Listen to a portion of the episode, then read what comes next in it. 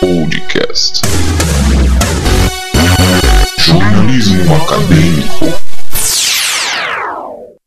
Aqui é Ricardo para o podcast Jornalismo Acadêmico tratando sobre o tema DST. DST, sabe o que quer dizer? Estou aqui só para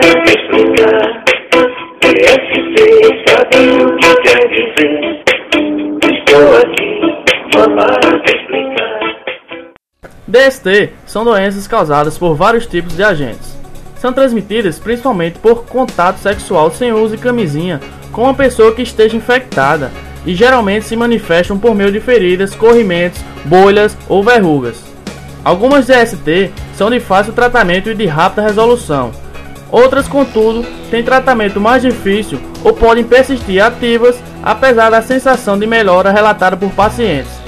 As mulheres, em especial, devem ser bastante cuidadosas, já que em diversos casos de DST não é fácil distinguir sintomas das reações orgânicas comuns de seu organismo. Algumas DST, quando não diagnosticadas e tratadas a tempo, podem evoluir para complicações graves e até a morte.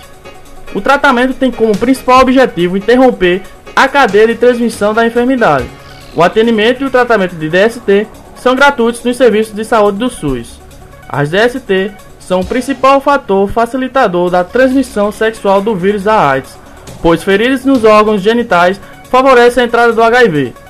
O uso de preservativos em todas as relações sexuais é o método mais eficaz para a redução do risco de transmissão, tanto das DST quanto do vírus da AIDS.